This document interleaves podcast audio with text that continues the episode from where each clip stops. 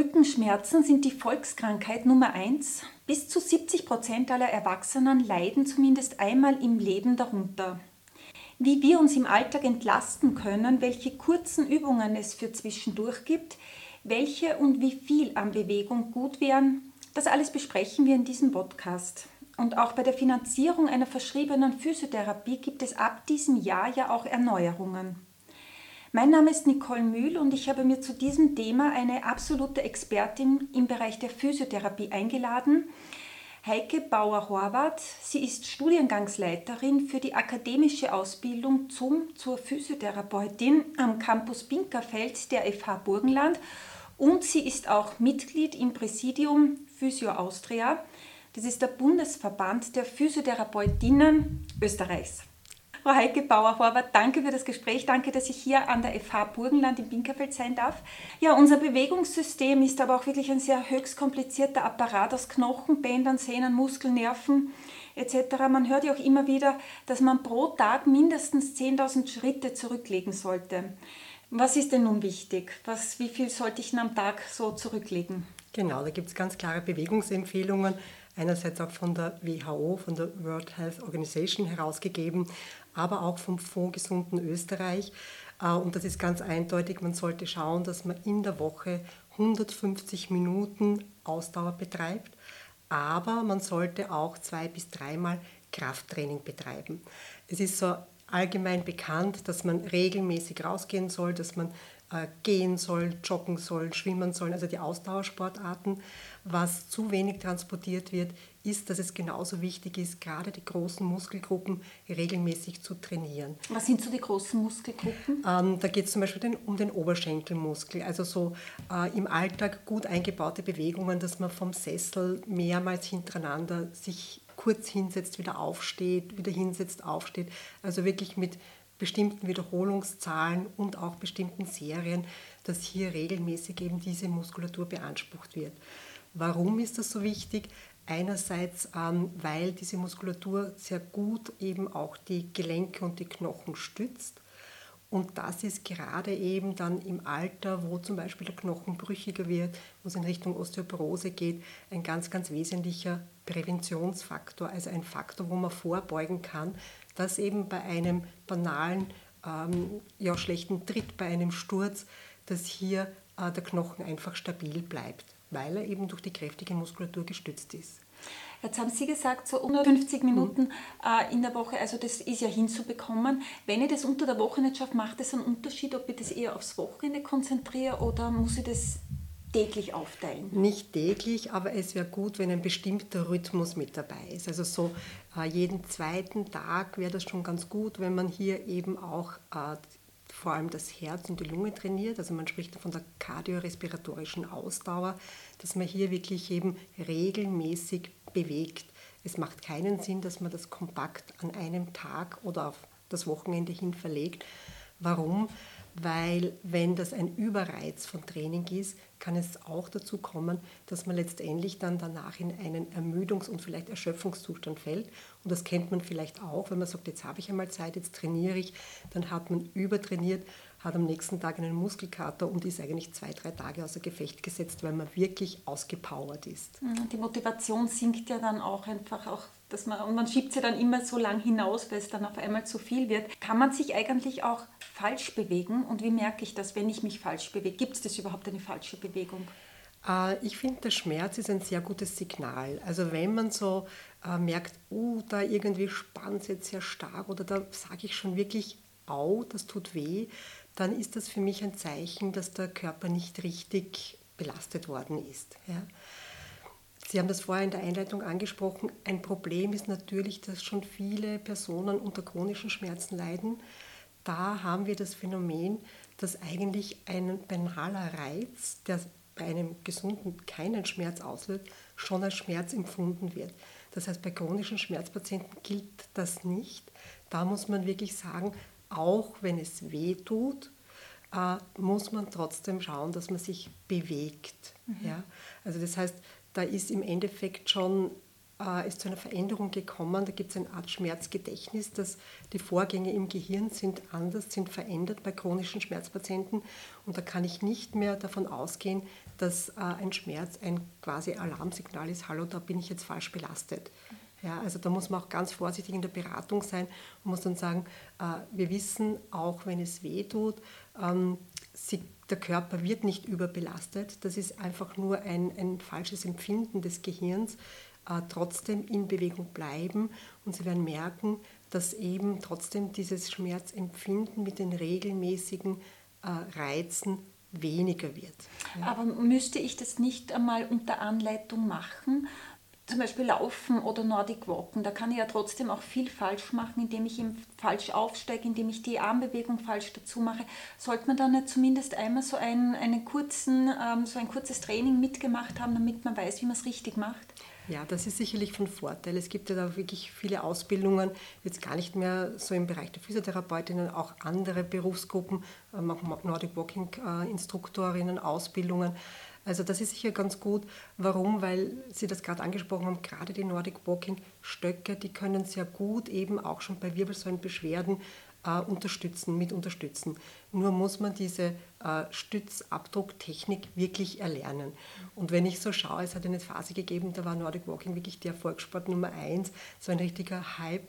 Ähm, da haben sehr viele Personen mehr oder weniger die Stöcke mit sich mitgetragen, ja. was eigentlich mh, mehr zu Verspannungen im Schulter-Nackenbereich führt, als dass diese Unterstützung genutzt wird. Und da ist es sicherlich ganz, ganz sinnvoll, dass man sich diese Technik einmal zeigen lässt. Ähm, ja, zwischendurch vielleicht auch mal ein Update macht, das schleichen sich dann wieder Fehler ein, dass man wieder sagt, bitte schauen Sie mal drauf, passt das wieder, äh, kann ich so weitergehen. Mhm. Das ist mhm. sicherlich von Vorteil. Mhm. Was ist schädlicher, viel stehen oder viel sitzen? Ähm, eine stabile Position oder eine statische Position an sich ist schädlich. Aber wenn man jetzt die Einwirkung der Schwerkraft mit berücksichtigt, denke ich, kann man schon sagen, dass das Sitzen schädlicher ist, weil einfach ähm, durch die Position, durch diese abgewinkelte Position, der Körper doch mehr dieser Schwerkraft nachgibt. Mhm. Ja, beim Stehen ist der Körper mehr oder weniger entlang dieses, dieser Kraft, äh, Schwerkrafteinwirkung äh, ausgerichtet und eingerichtet. Aber natürlich ist ein ganz, ganz ruhiges Stehen, wo man dann dazu neigt, dass man nicht mehr mit viel Muskeltonus, also mit Muskelanspannung steht, sondern passiv in den Bändern hängt, auf Dauer dann auch ähm, überlastend für diese passiven Strukturen. Also Bänder, äh, Knorpeln, Bandscheiben, mhm. Knochen letztendlich. Ja. Aber man merkt sie eh auch beim Sitzen, irgendwann fängt dann an, der Rücken weh zu tun. Was würden Sie jetzt so empfehlen, was kann ich zwischendurch irgendwie so machen? Ich habe mir da so ein bisschen eingelesen, Bauchmuskelspannung, Schulterkreisen, so im Drehsitz irgendwie, da gibt es so eine eigene Übung. Ähm, was empfehlen Sie da? Also ganz wichtig ist, dass man diese statischen Positionen regelmäßig auflöst. Also ich gebe dann oft so einen Tipp, und man sagt, wenn man jetzt gerade versunken ist in, in Computerarbeit, dass man zum Beispiel jetzt wirklich äh, alle Stunden, wenn man zum Beispiel nebenbei Radio hört und die Nachrichten hört, dass ich sage, oh, das ist jetzt ein Zeichen, ein Signal, bei den Nachrichten stehe ich einmal kurz auf. Ja? Also diese wechselnden Positionen sind sicher ganz wesentlich. Oder man hat eben auch so diese Drehsesseln.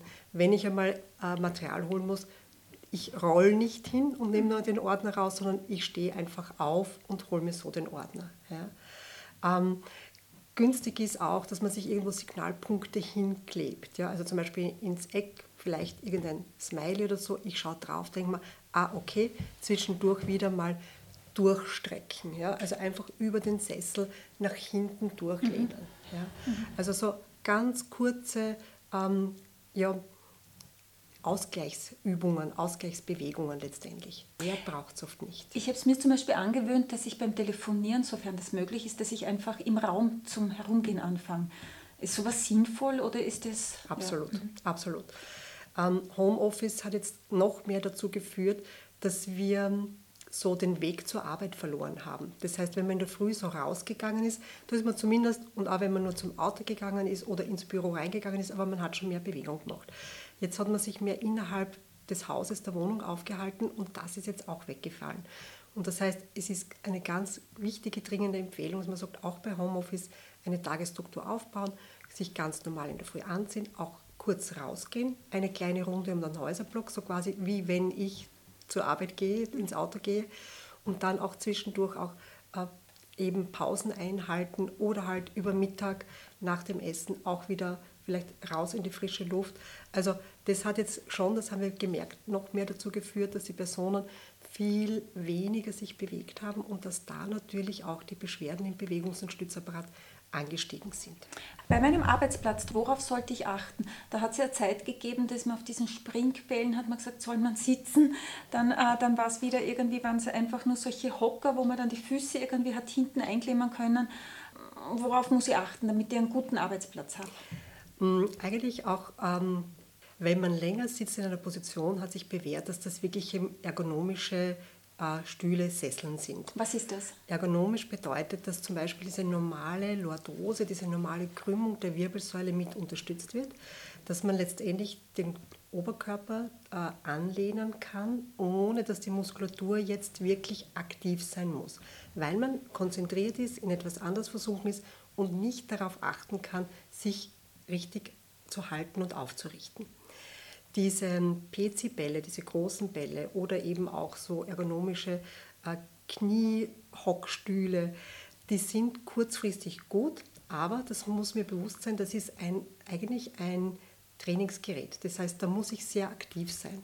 Das heißt, ich kann, mich, kann mir gern so einen großen Ball hernehmen, aber dann in einer Phase, wo ich zum Beispiel ähm, nicht ganz konzentriert bin, wo ich an einem Meeting teilnehme, wo ich was anhöre, wo ich vielleicht telefoniere. Also das heißt, da brauche ich schon ein bisschen eine Aufmerksamkeit, damit ich mich trotzdem auf diesem Trainingsgerät richtig aufrichte. Und als ISOM empfehlen, aber nicht jetzt als Dauersitzgelegenheit, sondern etwas, was man zwischendurch kurz einmal einbaut. Und Einfach würden Sie da auch empfehlen, wenn man kauft, muss man schon auch wissen, wie sitze ich da richtig drauf? Ich glaube, ich, würde es sicherlich genau. total falsch machen, weil ich in der gekrümmten Haltung ja dann trotzdem drauf sitzen würde weil mich das, glaube ich, anstrengen würde. Also auch da wieder Experten wissen genau. wichtig. Genau.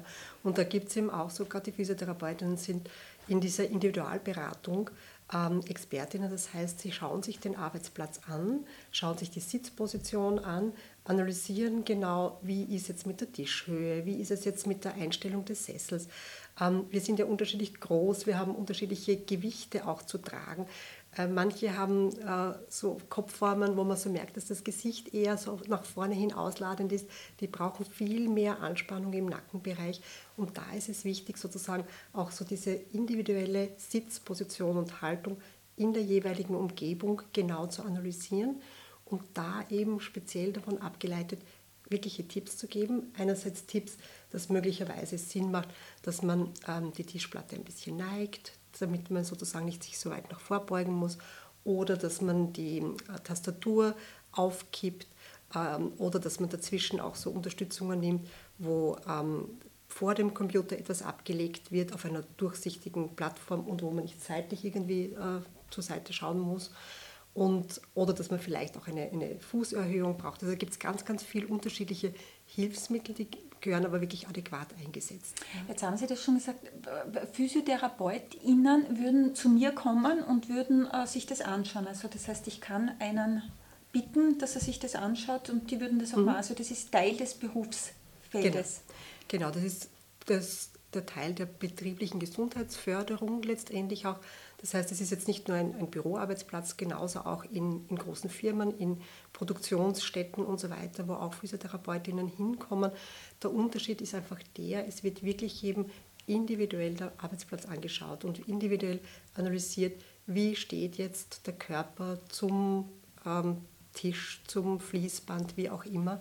Und daraus wirklich einerseits eben, was gibt es für Adaptionen, um das optimal einzustellen, aber halt dann auch, was braucht diese Person für spezielle Ausgleichsübungen, für spezielle Dehnübungen zusätzlich dazu, weil vielleicht die hintere Oberschenkelmuskulatur mehr verkürzt ist, als es ähm, bei einer Person ist, die vielleicht keine Beschwerden hat oder die, die, äh, die ja vielleicht doch äh, adäquatere, regelmäßigere Bewegungen macht oder einfach, weil sie anders gebaut ist. Ja? Mhm. Also da ist ein, ein sehr großer, großer Spielraum, wo man sagt, das ist auch gesund, aber äh, im Vergleich ähm, ist vielleicht der Oberschenkelmuskel kürzer, als, als es für diesen Arbeitsplatz brauchen würde. Wenn ich so eine Beratung möchte, wo wende ich mich dahin am besten? Wer kann mir da helfen?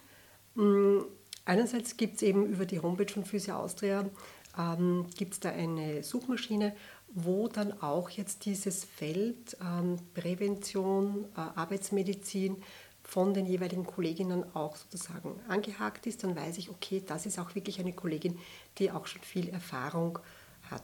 Andererseits gibt es äh, auch das Netzwerk für ähm, betriebliche Gesundheitsförderung und äh, Prävention Arbeitsmedizin innerhalb des Berufsverbandes. Gerade dort sind eben auch die spezialisierten Kolleginnen noch einmal untereinander vernetzt, tauschen sich auch aus. Ich sage jetzt, die AUFA ist da auch ein, ein sehr äh, wesentlicher Player, weil die immer bestrebt sind, dass einfach die Personen, die arbeitenden Personen, ähm, möglichst lange im Betrieb bleiben und wirklich eben auch gesund ähm, als Arbeitskraft zur Verfügung mhm. stehen. Aber so zusammengefasst, der Berufsverband der PhysiotherapeutInnen Österreichs, der kann man weiterhelfen. Ganz genau, ja. Auch psychische Belastungen können ja zu Rückenschmerzen führen. Das ist ja jetzt gerade bei Corona ein großes Thema. Ähm, wie ist das möglich und was kann ich dagegen tun? Ja, also dieser psychosoziale Kontext ist ein ganz, ganz wesentlich. Also wir wissen auch, dass zum Beispiel Personen ganz normale Befunde haben, ganz normale Röntgenbefunde, Magnetresonanzbefunde haben und sie dennoch massiv unter chronischen Schmerzen leiden. Und ähm, so dieser Zusammenhang zwischen Existenz, Angst, ähm, der ist wirklich schon gut beforscht und der ist auch evident man kennt es auch so umgangssprachlich, die Angst, die einem im Nacken sitzt. Ja? Das bedeutet, okay, da werden auch Nackenbeschwerden vorhanden sein, obwohl jetzt an sich jetzt die Bandscheibe jetzt nicht jetzt wahnsinnig viel Probleme zeigt. Ja? Ähm, und für uns ist es wichtig, dass wir, wenn wir mit solchen Personen zu tun haben, dass wir im Rahmen einer Anamnese, eines Vorgespräches genau nachfragen, ähm, nicht jetzt vielleicht gleich als Einstiegsfrage, aber wie sieht es bei Ihnen aus? Leben Sie in einer Familie? Wie ist, wie ist letztendlich, äh, haben Sie eine Partnerin? Äh, wie schaut es aus? Wie ist Ihre Arbeitssituation? Ähm, genau, gibt es da irgendwie finanzielle Probleme? Also man versucht da schon in einer Vertrauens, mit einem, mit einem Vertrauensverhältnis wirklich herauszufinden, was sind diese begleitenden Faktoren. Und letztendlich wissen wir auch, die beste Physiotherapie nutzt nichts, wenn man nicht letztendlich auch diese Faktoren auch mit bearbeitet. Das bedeutet, dass wir dann wirklich eben äh, die Patientinnen beraten müssen, ähm, ja, einen interprofessionellen Ansatz auch äh, zu wählen. Das heißt, wir verweisen weiter, wir verweisen mhm. ähm, auf Psychotherapeutinnen, wir verweisen auch auf Sozialarbeiterinnen, die oft einfach nur Informationen geben, wo es Fördermöglichkeiten gibt. Ja, dass einfach sozusagen hier die Belastung wegfällt. Und dann wissen wir auch, dass wir chronische Beschwerden gut behandeln können. Also so ein ganzheitlicher Ansatz auch. Genau, genau. Jetzt haben auch immer mehr Jugendliche ja, äh, sind von Rückenschmerzen betroffen. Die Folgen sind Haltungsschäden und Übergewicht, liest man immer. Und auch der Smartphone-Nacken, ein Begriff, der jetzt noch neu entstanden ist, das ist ein Phänomen unserer Zeit. Sagt Ihnen das etwas, Smartphone-Nacken? Also wir kennen das unter Text-Neck-Syndrom.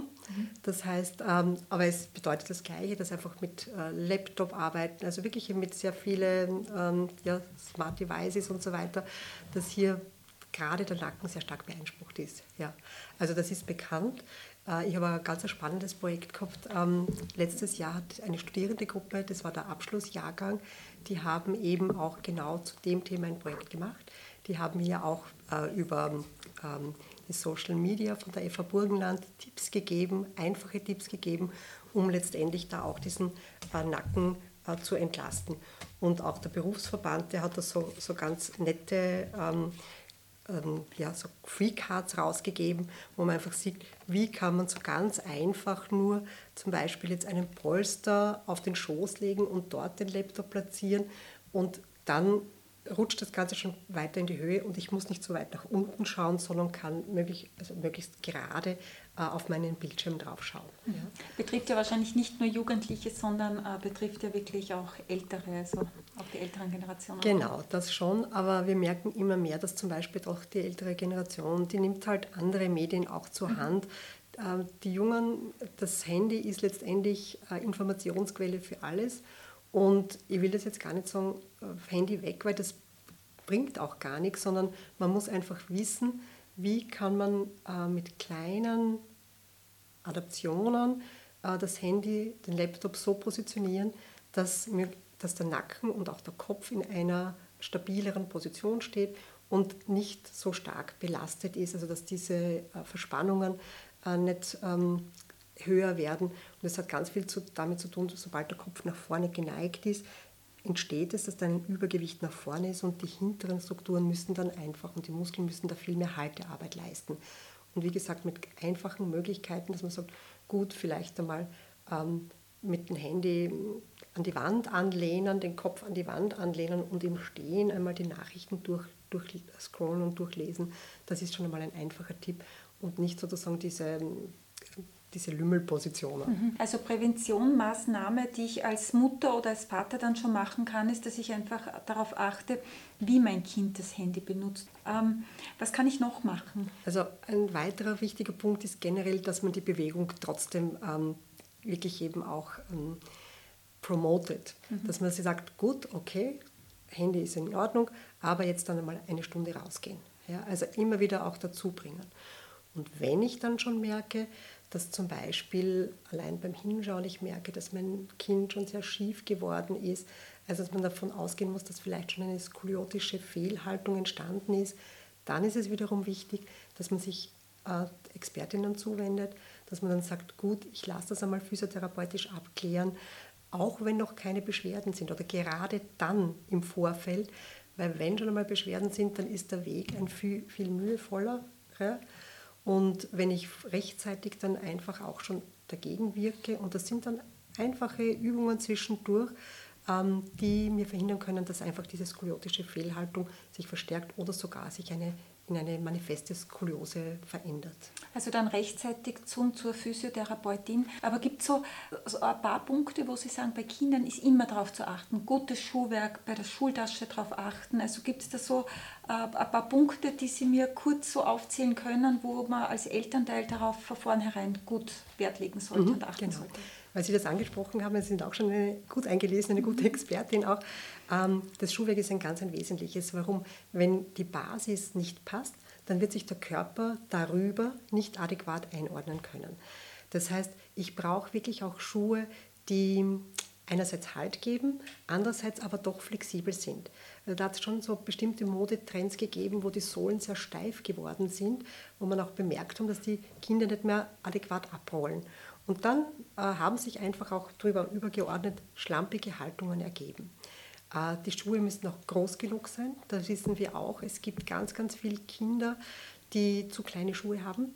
Also es sollte wirklich eben, äh, damit der Fuß gut ähm, dieses Abrollverhalten entwickeln kann, sollte gerade bei Kindern mindestens eineinhalb Zentimeter Platz sein. Eineinhalb? Mhm, mhm. Genau.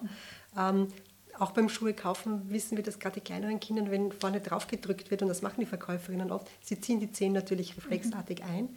Also da ist es wirklich wert, dass man sagt, man misst das gut aus. Ja. Ähm, das nächste ist die Kleidung auch.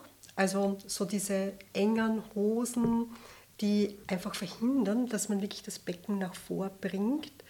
Ähm, eine korrekte Beckenaufrichtung, also das nach vorrollen des Beckens, ist Voraussetzung, dass ich die Wirbelsäule drüber gut einordnen kann. Jetzt, wenn ich irgendwie enge Hosen habe oder auch diese Hüfthosen oder jetzt gibt es wieder diese doch höheren Teilenhosen, die aber sehr eng sind, automatisch natürlich gibt man nach und mhm. sinkt ein. Das heißt, es ist unmöglich oder ja, man muss gegen Widerstand sich eigentlich ja. aufrichten. Das ist auch etwas, dass man sagt, man sollte schon schauen, dass trotz der Modetrends halbwegs so im Beckenbereich eine bestimmte Bewegungsfreiheit bestehen bleibt. Und zum Thema Schultasche, also da gibt es so wesentliche Punkte. Man muss darauf achten, dass die Schultasche jetzt nicht zu weit über, den, über die Halswirbelsäule Richtung Kopf hinaufreicht, mhm. auch nicht zu weit hinunter Richtung Becken. Also es geht einmal um die Größe. Das nächste ist das Eigengewicht der Schultasche. Es gibt viele Schultaschen, die sind an sich schon drei Kilo schwer. Ja. Also so eineinhalb Kilo, das wäre so ganz, ganz ideal und dann auch Möglichkeiten, wo die Schultasche dann ähm, sozusagen auch äh, mitwachsen kann, sich anpasst, Der Rücken muss gut abgepolstert sein und am besten ist es natürlich, wenn man Gurte hat, wo man einerseits äh, im Bereich des Beckens zuschnallen kann, wie man es von den Wanderrucksäcken eigentlich auch kennt.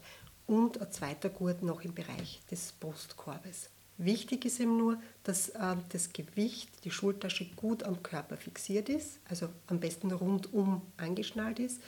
Und bei der Packtechnik muss man achten, nämlich dass die schwersten Sachen ganz knapp am Rücken sind mhm. und nicht jetzt sozusagen ja. äh, am weitesten hinten positioniert. Es zieht zurück wahrscheinlich. Genau. Mhm. mhm. Beziehungsweise, wo ich auch selbst gefordert war, was ja nicht so einfach ist, das logistisch umzusetzen, die Trinkflaschen, wenn das auf einer Seite reingesteckt wird, natürlich hat die Schultasche auf einer Seite ein Übergewicht. Also da ist fast günstiger, man nimmt zwei kleinere Trink Trinkflaschen und verteilt die rechts und links, dass ein möglichst symmetrisches, eine symmetrische Situation entsteht.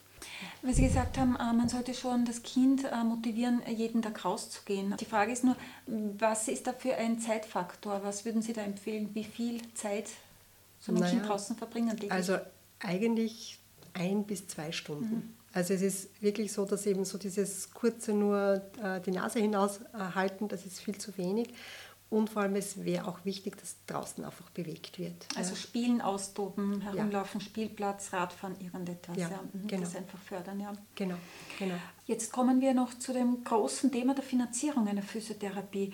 Seit dem heurigen Jahr, da hat sich jetzt etwas verändert. Also ich glaube, die Physiotherapie war ja, äh, diese jetzt plötzlich auf, äh, bundesweit werden die Kosten übernommen. Bisher war das im Burgenland und in der Steiermark nicht so. Da hat man ja einen Teil dazu zahlen müssen.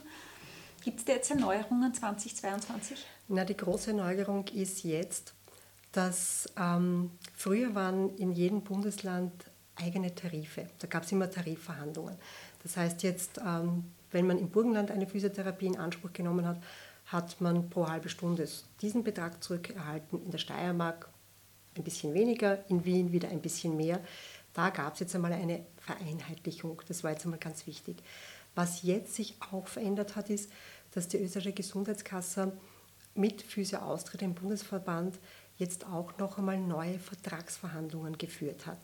Das heißt, dass die dass die ÖGK Verträge vergibt an freiberufliche Physiotherapeutinnen und die Patientinnen dann nicht mehr äh, über eine Rechnung bezahlen müssen, sondern dass diese Finanzierung gleich über die ÖGK funktioniert.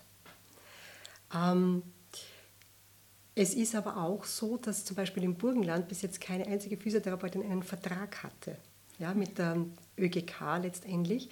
Ähm, aber das wird jetzt langsam ähm, sozusagen dann ähm, auf Spur gebracht. Weiterhin gibt, aber, gibt es immer, genauso wie bei den Ärzten, auch noch diese Wahlmöglichkeit. Mhm. Ja, also das gibt es auch weiterhin noch. Also, aber, aber, was bedeutet das jetzt für mich? Wenn ich jetzt zu einem Vertragsphysiotherapeuten bzw. Physiotherapeutin komme, was, was, was ändert sich jetzt für mich? Ähm, die Verordnung des Arztes bleibt gleich, der Ärztin. Das ist weiterhin, äh, gerade wenn Beschwerden im Vordergrund sind, erforderlich. Ausnahme sind nur so betriebliche oder so Ergonomieberatungen. Da braucht man keine Verordnung. Was sich ändert ist, dass ähm, jetzt die Abrechnung, da, damit hat der Patient, die Patientin dann nichts mehr zu tun. Vorausgesetzt, sie sind wirklich bei einer Vertragstherapeuten oder Therapeutin. Ähm, und parallel dazu gibt es weiterhin dieses Wahlsystem. Mhm das heißt, da ist es auch so, dass ähm, mit der Verordnung und Bewilligung letztendlich dann auch die Patientinnen vorweg einmal das bezahlen müssen und dann aber die Rechnung einreichen und sie dann einen bestimmten Prozentsatz zurückbekommen. Da ist jetzt schon noch, dass mit diesem, im Rahmen dieser Verhandlungen diese Tarife erhöht worden sind, aber es bleibt ein Selbstbehalt. Mhm. Und wenn man aber bei Vertragstherapeutinnen äh, in Behandlung ist, dann fällt dieser weg. Abschließend noch für mich die Frage, hier ist ja die Kaderschmiede quasi, jetzt werden hier die ganzen PhysiotherapeutInnen auf akademischem Niveau ja auch ausgebildet. Ich kenne es selbst, wenn man zur Physiotherapie geht, äh, man macht dort brav die Übungen, letztlich fehlt es dann äh, an der Konsequenz zu Hause und das ist ja, glaube ich, das Entscheidende. Geben Sie da Ihren StudentInnen etwas mit, dass man die Leute daheim mehr motiviert oder was ist da so die Message für die PatientInnen? Wichtig ist letztendlich, dass man eine gute Vertrauensbasis schafft. Das ist das Allerwichtigste. Ich sage immer zu meinen Studierenden, es nützt nichts, wenn man die beste, beste Technik anwendet, wenn die Person einfach ihnen nicht vertraut. Äh, und in Bezug auf Motivation, wir haben da auch natürlich im Curriculum schon einiges drinnen, so in Richtung Pädagogik, Methodik, Didaktik, weil wir letztendlich auch Coaches von unseren Patientinnen sind. Und ähm, das Weitere, was sich sehr spannend entwickelt, ist auch, damit man die Patientinnen bei der Stange hält, sie motiviert weiterzumachen, dass man dann auch Telerehabilitation einsetzt. Dass das heißt? man dann dass man zum Beispiel dann auch ähm, einen Kontakt aufnimmt über eine Videokonferenz und dann sagt, okay, zeigen Sie mir kurz einmal die Übung, wie machen Sie? Das heißt, es braucht nicht mehr, dass jetzt der Patient, die Patientin dann in die Ordination, in die Praxis kommt oder der Physiotherapeut, die Therapeutin nach Hause zum Patienten kommt, sondern man nimmt Kontakt auf über äh, übers Internet letztendlich, über, über eben Telerehabilitation und ähm, und lässt sich hier die Übung dann einmal vorzeigen. Das ist einerseits motivierend. Der Patient, die Patientin weiß auch, okay, ich habe jetzt da in zwei Wochen, haben wir dann einen Termin ausgemacht. Da wird äh, dann überprüft, geschaut auch und dann werden sie sicherlich doch konsequenter bei der Stange bleiben. Jetzt Hand aufs Herz, merken Sie das bei einem Patienten, bei einer Patientin, ob die auch daheim brav die Übungen gemacht hat? Ja, wir merken es schon. ja. Wir merken es schon. Also äh, einfach, wenn man sagt, okay, zeigen Sie mir kurz einmal nur zur Überprüfung. Ich sage jetzt einmal, ich schaue jetzt, ob Sie wirklich geübt haben, aber schauen wir kurz noch, ob die Übung, ob Sie sich die richtig gemerkt haben. Und wenn man dann sieht, wie unsicher die Übung ausgeführt wird oder dass letztendlich das, was äh, erwartet wird, dass einfach zum Beispiel jetzt die Muskulatur kräftiger werden sollte, dass das jetzt nicht jetzt äh, besser ist als beim letzten Mal, dann ähm, bespricht man und die Patientinnen sind eigentlich auch immer ehrlich, das muss ich auch sagen. Es geht also, um die eigene Gesundheit, absolut, also ja, man genau. tut es für sich selbst. Richtig. Und wichtig ist dann einfach Lösungen zu finden, also nicht jetzt mit dem erhobenen Zeigefinger zu kommen, sondern einfach zu sagen, okay, überlegen wir noch einmal gemeinsam, äh, wie könnte jetzt letztendlich auch diese Übung in den Alltag noch ein bisschen besser eingebaut werden. Das heißt, vielleicht war es auch die falsche Übung, ja, die zu langweilig ist. Man muss ja wirklich auch schauen, bei, gerade bei Jugendlichen, bei Kindern, dass man da etwas auswählt, was Spaß macht. Ja, ich sage immer, motorisches Lernen funktioniert nur, wenn man Freude und Spaß hat und wenn man dann vielleicht auch ein bisschen eine Belohnung dahinter legt. Dass man sagt, okay, wenn das dann geschafft wird, dann irgendeine Belohnung vereinbaren. Und jetzt merken Sie schon, so diese Kontrakte, also diese Vereinbarungen sind was ganz, ganz Wichtiges, weil wir wissen, es nützt nichts, eben sozusagen von außen extrinsisch mit dem oberen Zeigefinger zu kommen, sondern wichtig ist, die Patientinnen oder mit ihnen das zu besprechen, was sie glauben, was für sie das günstigste und beste ist, damit sie eben auch konsequent ähm, weiterarbeiten und weiter trainieren. Und man legt auch wirklich Ziele fest. Und man so sagt, kleine okay, Etappen. Absolut. Ja. Man sagt, in drei Wochen möchten wir, ich habe vorher kurz die Übung erwähnt, so vom Sessel niedersetzen, aufstehen. Ähm, ja, jetzt hat man zehn Wiederholungen geschafft, in drei Wochen möchte man 20 Wiederholungen schaffen. Ja, also ähm, wirkliche Ziele festlegen, weil das wissen wir, dass dann einfach worauf hingearbeitet wird und rundherum mit der Beratung, mit der Aufklärung an sich soll den Patientinnen auch ganz klar und bewusst sein, warum sie das machen sollen. Ja? Also das ist wirklich eben ein, ein äh, Beraten auf Augenhöhe letztendlich und genau immer wirklich auch vereinbart. Ja? Und wir verfassen da auch eine Dokumentation und gerade dieses übergeordnete Patientinnenziel wird auch schriftlich verschriftlicht äh, und wir äh, Therapeutinnen brechen dann runter so Teilziele auf unterschiedlichen Ebenen, wo wir sind, herausfinden, okay, gut, der und der Muskel muss gekräftigt werden mhm. oder äh, dieses Gelenk muss beweglicher werden. Also das ist etwas, was wir dann darunter fixieren, aber übergeordnet ist immer dieses mit dem Patienten, mit der Patientin gemeinsam vereinbarte Ziel.